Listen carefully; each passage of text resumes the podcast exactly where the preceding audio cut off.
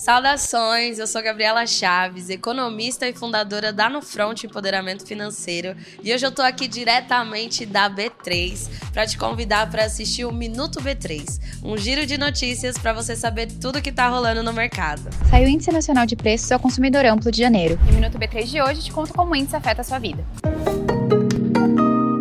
IPCA é o índice oficial da inflação no Brasil e ele é calculado com base na cesta de consumo de famílias com rendimento entre 1 e 40 salários mínimos. O IPCA subiu 0,53%. Foi o quarto mês seguido de alta. Os dados divulgados hoje pelo IBGE mostram uma alta de pouco abaixo da previsão dos economistas, de 0,57%. Em 12 meses, o indicador acumula alta de 5,77%. Os maiores impactos para a alta vieram no grupo alimentação e bebida, seguido de transportes. Apenas o grupo de vestuário teve baixa nos preços em janeiro. Como ele interfere nos seus investimentos? O IPCA impacta, mesmo que indiretamente, a rentabilidade de papéis como LCIs, LCAs, CDBs e títulos do Tesouro Direto. É um efeito cascata. Quando o IPCA está alto, significa que o dinheiro perdeu valor.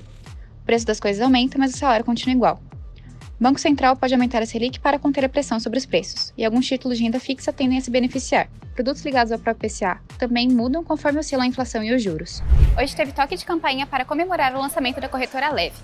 A empresa inicia a prestação de serviço de intermediação de títulos e valores mobiliários listados na B3 para o investidor institucional. Não se esqueça de seguir a B3 em todas as nossas redes sociais. Boa noite, bons negócios e até amanhã!